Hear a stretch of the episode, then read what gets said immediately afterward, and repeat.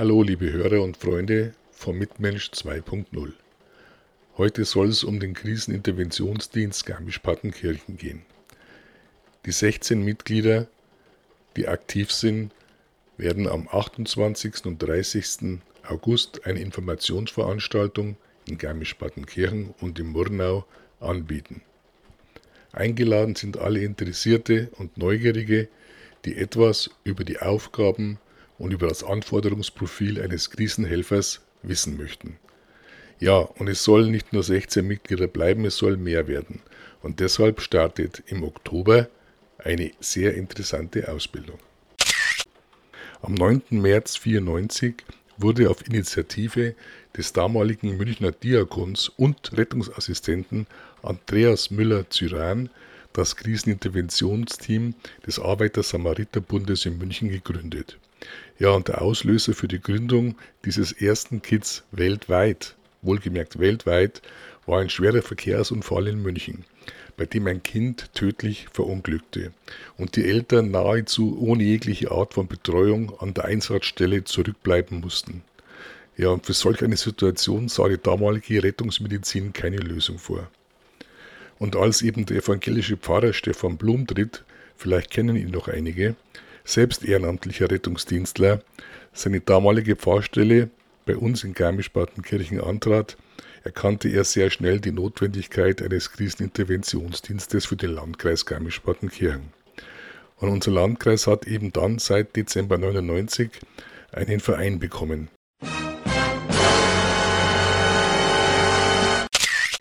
Und nach intensiver Schulung der ersten Mitglieder konnte der Verein im März 2000 bereits seine Arbeit aufnehmen. Ja, und aus diesem Grund ist heute Barbara Anwander bei mir zu Gast. Eine sehr, sehr engagierte Frau. Sie ist unter anderem zweite Vorständin dieses Vereins und seit vielen Jahren als engagierte Krisenhelferin im Landkreis zum Wohle unserer Bürger unterwegs. Herzlich willkommen, liebe Barbara.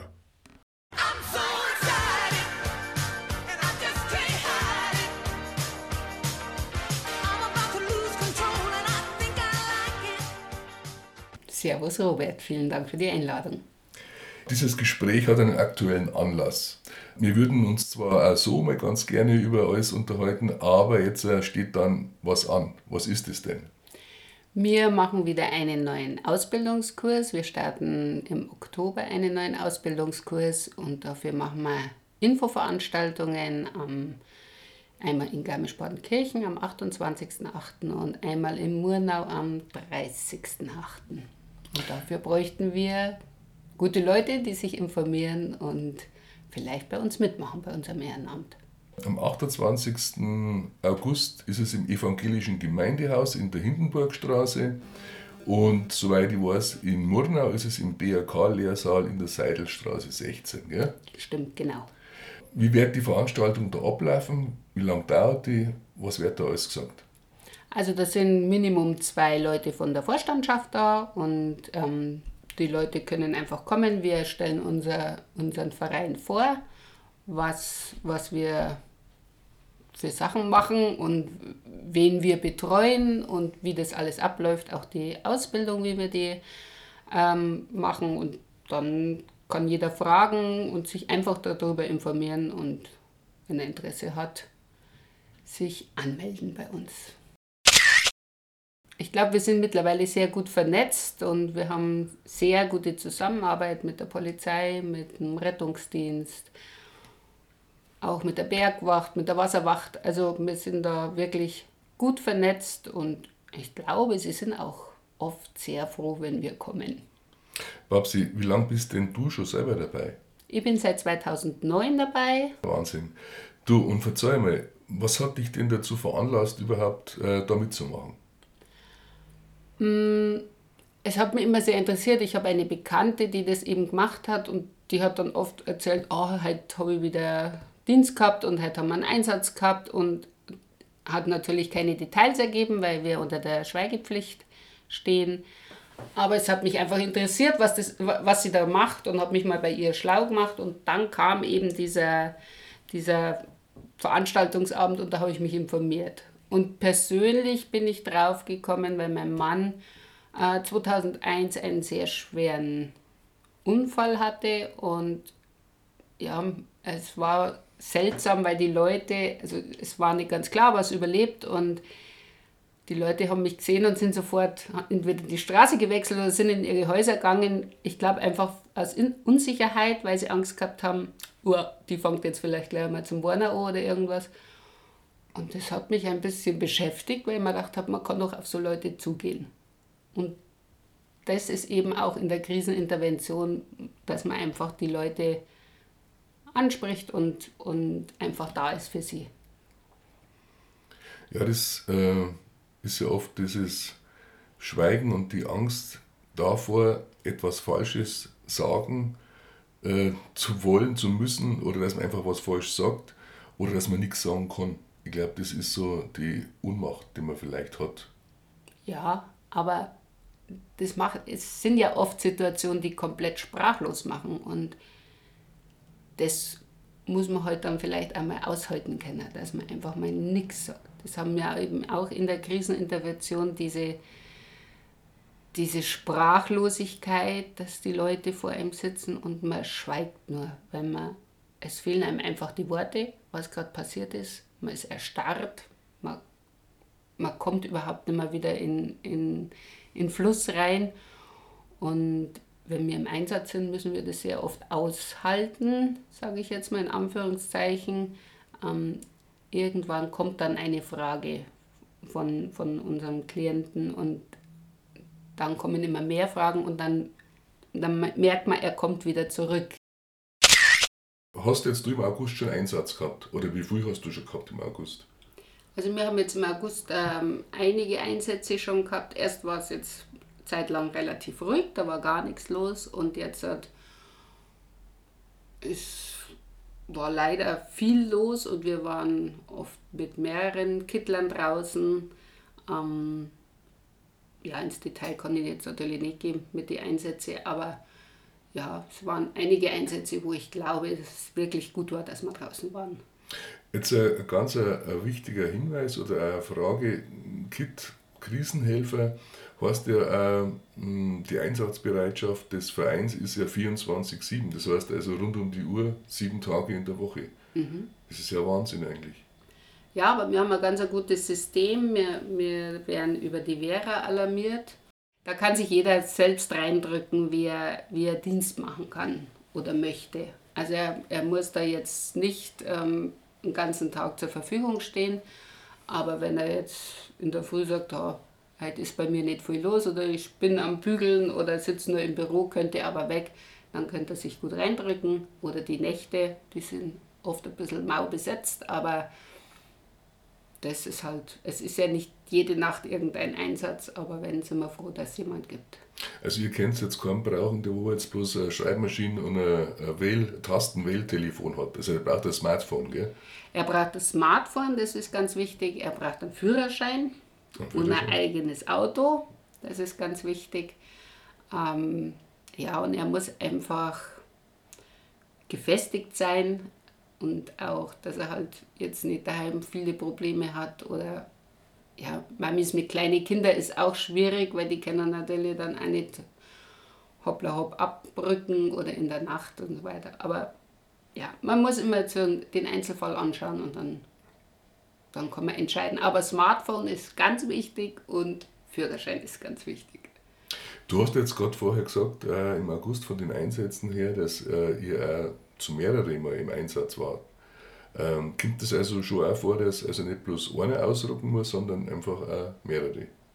Ja, das kommt relativ häufig vor. Das kommt dann immer auf das Meldebild. Das Meldebild bekommen wir immer eben über die Vera. Ähm, unser Dienstplan ist immer so besetzt, dass ein Hintergrunddienst ist. Der wird besetzt von der Vorstandschaft. Und wenn dann ein Kittler als, als alarmbereit drinnen ist, der ruft dann eben bei der Leitstelle an und erkundigt sich genau, was passiert ist. Danach ruft der Kittler den, die Vorstandschaft, den Hintergrunddienst an und sagt, das und das ist passiert. Und zusammen entscheidet man dann, ob der alleine rausgeht, ob er jemanden noch mitschickt. Wenn jemand ein bisschen unsicher ist, dann wird auch jemand mitgeschickt. Ähm, wenn ein Einsatz ist, wo Kinder mit betroffen sind, dann geht man Minimum immer zu zweit raus. Und ja, wenn jetzt was Größeres passiert ist, Stichwort Zugunglück, ähm, dann sind wir, dann alarmieren wir relativ viele nach. Also alles, was, was irgendwie kann, rückt dann aus. Du sag mal, jetzt äh, ohne jetzt eine Statistik zu bemühen, aber vom Gefühl her, passiert jetzt mehr unter der Woche oder am Wochenende oder passiert mehr untertags oder in der Nacht? In der Nacht empfinde ich, passiert nicht so viel. Ähm, ansonsten kann man es nicht auf die Tageszeit begrenzen. Das kann man nicht sagen.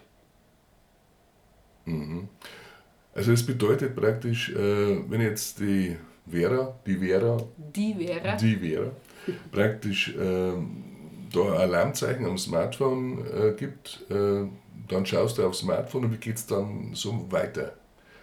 Dann, also dann wird auch angezeigt ähm, VU, sprich Verkehrsunfall oder Person unter Zug oder ähm, Reanimation.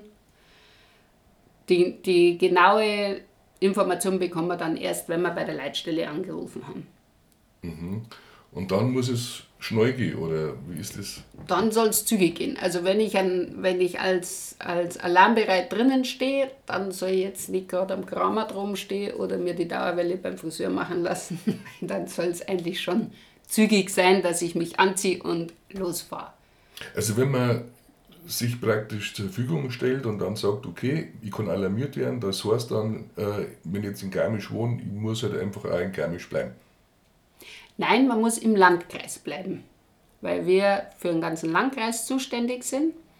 Und wenn, wenn ich jetzt einen Dienst mache und fahre jetzt aber nach Murnau, weil ich mir jemand, mit jemandem zum Kaffee trinken treffe und es kommt ein Alarm rein, dann fahre ich halt von Murnau weg. Also um das, es sollte im Landkreis sein und es sollte halt so sein, dass ich innerhalb kürzester Zeit an meinem Auto bin und losfahren kann.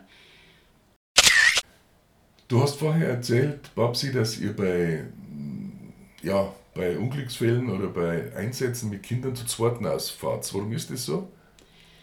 Weil es oft ein bisschen eine komplexere Sache ist, weil wenn Kinder betroffen sind, also die verunglückt sind, muss man, muss man oft die Eltern betreuen, dann sind oft noch Geschwisterkinder da, die Großeltern sind da.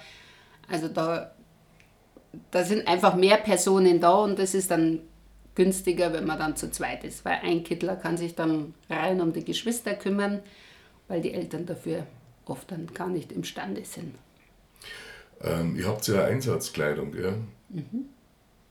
Also das ist eine Jacke und äh, Poloshirt und da steht dann eine Krisenintervention drauf und da gibt es auch einen Rucksack. Das mhm. kenne ich also von der Urlaub. Was ist in dem Rucksack alles drin? In dem Rucksack ist ein großer, dicker Ordner drinnen, wo wir viele Flyers drin haben für, für Anschlussdienste. Wenn jetzt jemand mh, mm, ja, einfach die, äh, den Krisendienst danach vielleicht noch benötigt, ist wieder ein separater Dienst. Äh, soweit ich weiß, ist da auch noch ein Teddybär drin. Ja, da sind Teddybären drinnen, eben für die Kinder. Da sind Malbücher drinnen, Malstifte drinnen. Ähm, ich in meinem, in meinem Rucksack sind auch Hygieneartikel drinnen, weil wenn es gerade mal länger dauert und, und die Leute sagen, sie möchten sie gerne mal ein bisschen frisch machen und so weiter, dann habe ich dann auch was dabei. Auch was ich immer drinnen habe, ist ein Kerzerl und Zündhölzer, weil das ist oft ein großer Trost, wenn man einfach nur eine Kerze anmacht, einfach das Licht wieder sieht. Das ist oft ein sehr großer Trost für manche Leute. Und sonst haben wir nicht mehr viel drin. Aber das langt dann auch zum, Klang, zum Tragen. Ja, das langt dann auch. Und äh, bei den Einsatzindikationen äh, stehen ja auch ganz viele Sachen auf der Website drauf. Und da heißt zum Beispiel Einsätze bei Großschadensereignissen, also auch beim Busunglück, Zugunglück, hast du vorher schon gesagt, so weiter. Und da ist es auch unter anderem bei der Betreuung nach Tod eines Kindes oder plötzlicher Kindstod. Das ist jetzt auch was für mich, das könnte ich mir als mit der schwierigsten Einsätze überhaupt vorstellen. Das ist es auch. Ähm, vor allen Dingen läuft da auch eine Riesenmaschinerie an, weil da ist die Polizei im Haus, da kommt die Kripo ins Haus. Ähm, da ist dann richtig was geboten und die kommen alle in mein Haus, wenn ich da Betroffener bin, und in meinen geschützten Raum. Und da ist es ganz wichtig, dass jemand da ist, der, der einfach für die Leute, ich sage jetzt mal, den Puffer macht und auch den Vermittler, weil da kommen natürlich ganz viele Fragen auf. Wieso sind die da? Was machen die? Wieso nehmen die den Schnuller mit? Wieso nehmen die, die das Kissen und die Decke von dem Baby mit? Und da können wir einfach ein bisschen den Vermittler machen und, und versuchen, unseren, unseren Klienten klarzumachen, um was es jetzt geht oder dass das einfach ein normaler Vorgang ist, weil es ist sehr belastend, wenn plötzlich sehr viele fremde Menschen im Haus sind und dann auch noch gerade, wenn ein Baby gestorben ist, dann Sachen von dem Baby mitnehmen. Ja, das kann ich mir im Ansatz nicht einmal vorstellen, aber äh, rein von der Einsatzindikation her richtig schwierig. Da geht es ja auch noch um die Betreuung von Angehörigen nach Suizid oder Suizidversuchen. Das ist auch so ein Thema, das bekommt man wahrscheinlich als Krisenhelfer dann mal mit, wie viele Menschen sich tatsächlich das Leben nehmen mhm. oder sich versuchen es zu nehmen, weil das ja in der Presse regelmäßig gar nicht vorkommt. Ja, und es hat auch einen Sinn, dass das nicht vorkommt, weil ähm, sie festgestellt haben vor einigen Jahren gerade, wo, wo oft in der Zeitung stand, dass jemand von der Eschelsbacher Brücke gestürzt ist oder eben nach dem Herrn Emke von einem Fußballspieler, ähm, dass es sehr viele Nachahmer gegeben hat. Es gibt ein spezielles Wort dafür, das weiß ich jetzt natürlich wieder nicht mehr. Das macht nichts. Aber ähm, ja, da ist festgestellt worden, sobald sowas in der Zeitung steht oder mit dem Robert Emke eben, dass dass das vermehrt vorgekommen ist, dass sich Leute vor einen Zug gelegt haben. Mhm. Ihr seid ja immer dabei, wenn die Polizei eine Todesnachricht überbringen muss. Ja. Das hat man irgendwann mal festgestellt, dass das einfach auch ein ganz wichtiger Punkt ist, wo dann vielleicht früher die Polizei alleine war und dann war keiner da. Genau. Also mir ähm, wenn solche Geschichten sind, treffen wir uns meistens auf der Polizeidienststelle und fahren gemeinsam mit der Polizei dorthin. Die Polizei überbringt dann die Todesnachricht ähm, und wir bleiben eigentlich erst einmal im Hintergrund, weil dann kommen natürlich viele Fragen von den Angehörigen plötzlich auf. Und wenn dann keine Fragen mehr kommen, dann zieht sich die Polizei zurück, weil die haben ja auch noch andere Aufgaben und wir bleiben dann einfach da wenn die Klienten das möchten. Es gibt auch welche, die sagen, danke, ich brauche keine Betreuung.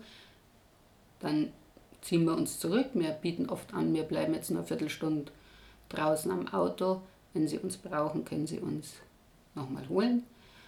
Aber im Grunde genommen bleiben wir schon meistens dort. Also es, es ist dann einfach nötig, weil dann kommen ganz viele Fragen auf. Wo ist der Verstorbene jetzt? Was passiert mit ihm?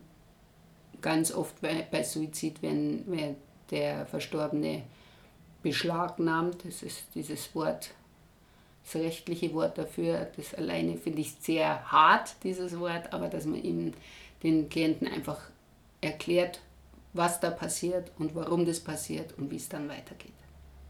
Ähm, das sind alles Dinge, die muss man auch im Kopf behalten und äh, dann zu dem jeweiligen Zeitpunkt parat haben. Wenn ich jetzt äh, mir überlege, Mensch, das möchte mir jetzt anhören, am 28. eben in Garmisch und am 30. in Murnau, äh, ist das Voraussetzung äh, für den weiteren Schritt, wenn ich dann sage, ja, jetzt möchte ich doch also eine Ausbildung machen oder kann ich auch, wenn ich jetzt an den beiden Terminen keine Zeit habe, trotzdem mich informieren und die Ausbildung vielleicht äh, starten oder machen oder wie läuft das Prozedere ab? Ähm, wenn man jetzt an den Daten keine Zeit hat, ähm, dann kann man mit uns Kontakt aufnehmen über, über unsere Homepage, über unsere E-Mail-Adresse und dann machen wir einfach was aus und man trifft sich irgendwo und gibt dann die Informationen weiter. Ähm, ein Mindestalter gibt es vielleicht auch und ein Höchstalter? Also Mindestalter haben wir eigentlich 25.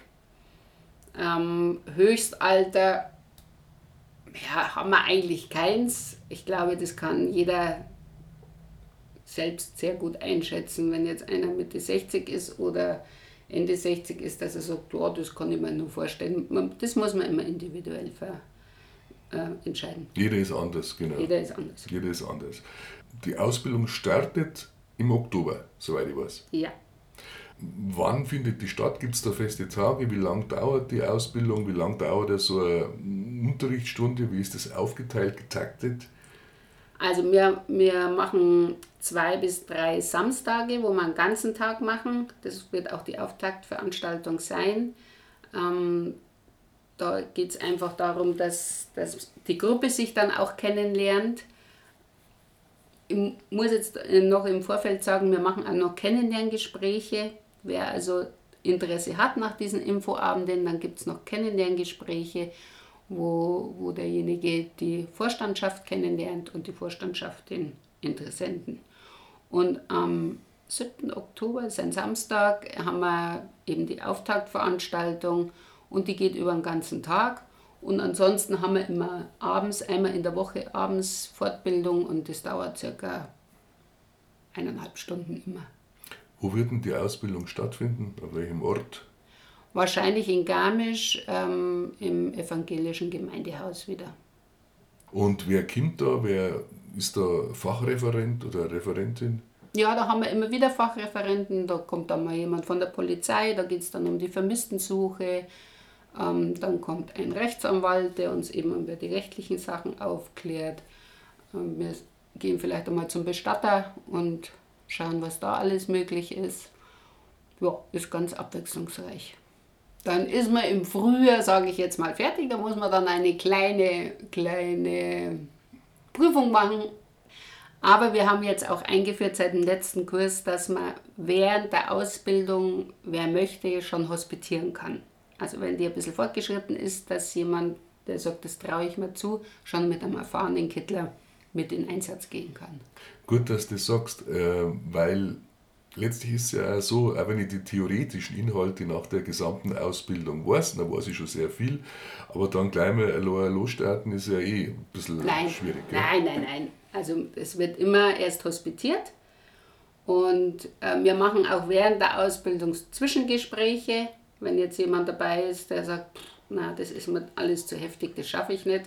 Man muss immer bedenken, es ist ein Ehrenamt, das ist keine Schwäche oder sonstiges, sondern eigentlich Größe. Wenn jemand sagt, das schaffe ich nicht, das kann ich nicht, ähm, da kann er dann jederzeit aussteigen. Aber im Grunde genommen bleiben uns eigentlich fast alle erhalten, weil es ja, sehr abwechslungsreich ist und das wirklich Spaß macht. Und was ich auch dazu sagen muss, wenn, wenn man dann irgendwann mal allein in Einsatz geht und es kommt ein Einsatz rein, wo man sagt, oh, den kann ich jetzt wirklich nicht machen, weil vielleicht geht es mir heute nicht so gut, dann tue ich mich eigentlich schon gar nicht einsetzen als, als dienstbereit. Aber ich kenne vielleicht die Klienten, das kommt ja dann auch mal vor. Oder ähm, es sind Kinder, dass ich im Vorfeld schon sage, mit Kindern, das kann ich nicht machen. Das ist überhaupt kein Thema, dann suchen wir uns dann einen anderen Kittler. Jetzt muss ich dich was fragen. Das fällt mir jetzt gerade ein, weil du das sagst. Wir sind ja also keine Großstadt, sondern wir sind ja ein Ort und wir kennen ja teilweise doch relativ viel Leid. Einsätze bei Menschen, die man kennt, sind als Krisenhelfer gar nicht so einfach. Oder soll man die überhaupt machen? Oder wie würdest du das beurteilen? Das muss man individuell entscheiden. Also für mich ist es kein Problem, wenn ich jetzt wohin gehe, die ich kenne. Also wenn sie jetzt, weil, weil letztendlich rufen die Leute mich direkt dann an, wenn wirklich was passiert. Dann gehe ich aber eigentlich mehr als Freund hin, kann aber trotzdem mit meinem Hintergrundwissen ein bisschen was vielleicht bewirken. Ähm, ansonsten, das ist ganz unterschiedlich. Kenne ich den jetzt nur vom Sehen, weil oft sagen dann die Leute, oh, du kennst da, Gott sei Dank, bin ich froh, dass du da bist. Mhm. Das kommt natürlich auch vor. Aber wenn man dann im Einsatz ist und man merkt, oh, das geht mir jetzt echt zu nah, das, das schaffe ich jetzt nicht mehr, dann ruft man den Hintergrunddienst an. Wir werden auch immer zwischendrin einmal anrufen und fragen, wie geht's dir, passt alles ähm, dann wird der rausgelöst. Also der muss da jetzt nicht auf Biegen und Brechen im Einsatz bleiben, sondern wenn er das Gefühl hat, das wird mir jetzt einfach alles zu viel, dann wird er rausgelöst. Wie ist es denn, wenn jetzt jemand da im Einsatz ist, äh, mit der eigenen, ja, wie ich sagen, Psychohygiene? dass der das auch verarbeiten muss. Ich meine, man muss ja solche Sachen immer verarbeiten, ganz egal, äh, ob es jetzt ein leichter oder ein schwerer Einsatz war. Äh, das ist natürlich ja immer daran gebunden, wie es einem selber an dem Tag geht in der Zeit. Ähm, was habt ihr denn da für Unterstützung oder Hilfen für die Helfer? Also wir äh, setzen uns sofort in Verbindung, wenn der Einsatz rum ist, mit demjenigen, der im Einsatz war und reden mit ihm, wie es ihm geht, ob alles soweit in Ordnung ist.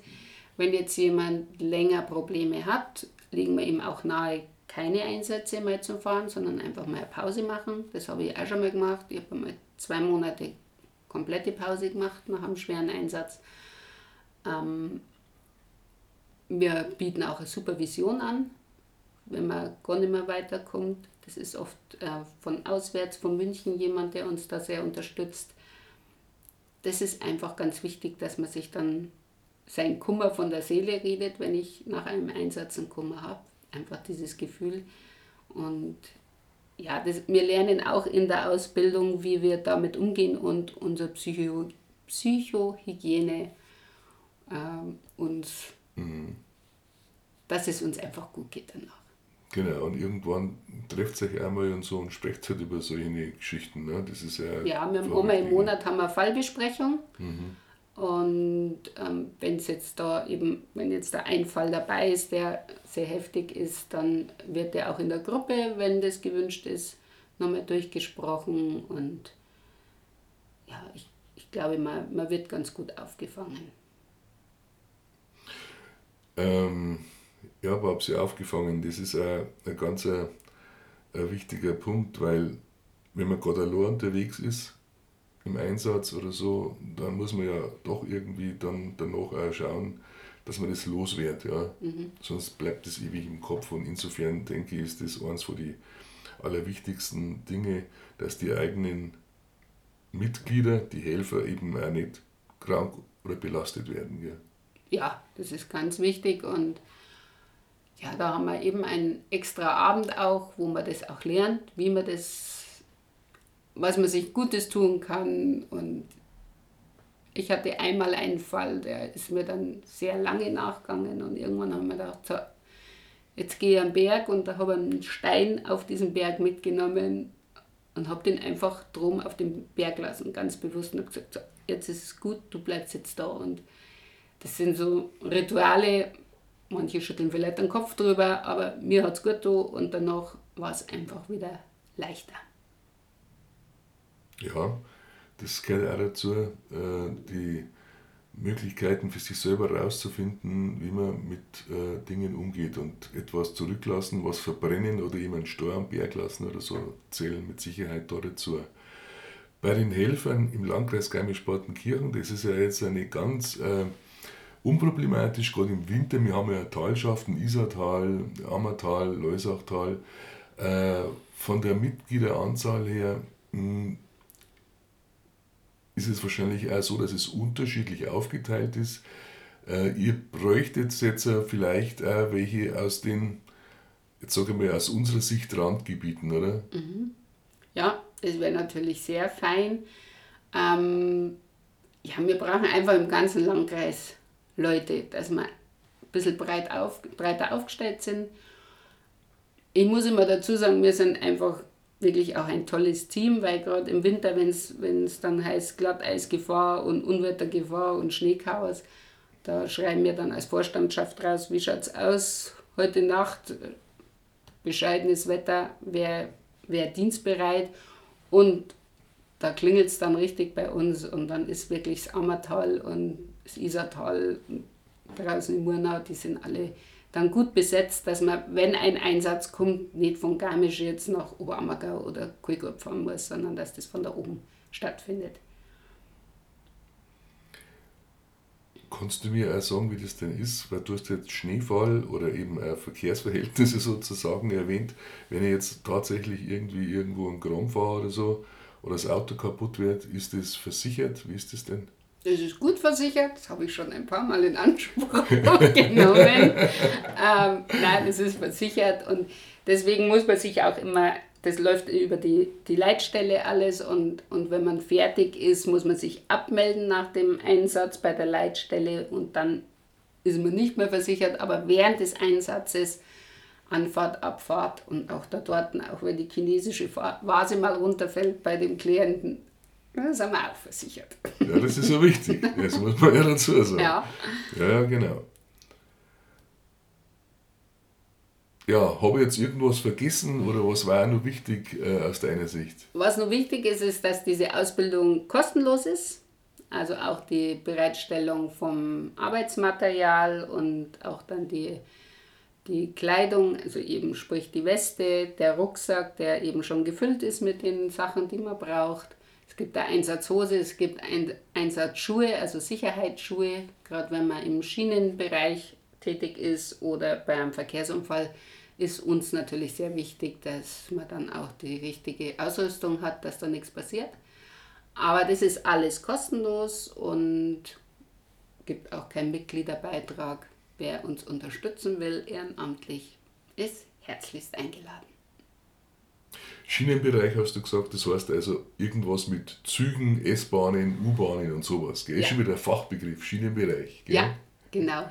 Also wenn, wenn jetzt ein ein Zug entgleist oder ähm, auch wenn, wenn sich jemand das Leben nimmt, das kommt leider doch immer wieder vor und sich vor einen Zug legt, dann sind wir auch immer mit im Einsatz. Und es ist sehr erfüllend, diese Aufgabe. Und ja, ich mache es unglaublich gern. Hört sich immer ein bisschen komisch an, ist aber so. Und ja, ich bin gern dabei. Und wir sind eine feine, nette Truppe. Babsi, ich danke dir recht herzlich für das Gespräch. Vielen Dank, Robert.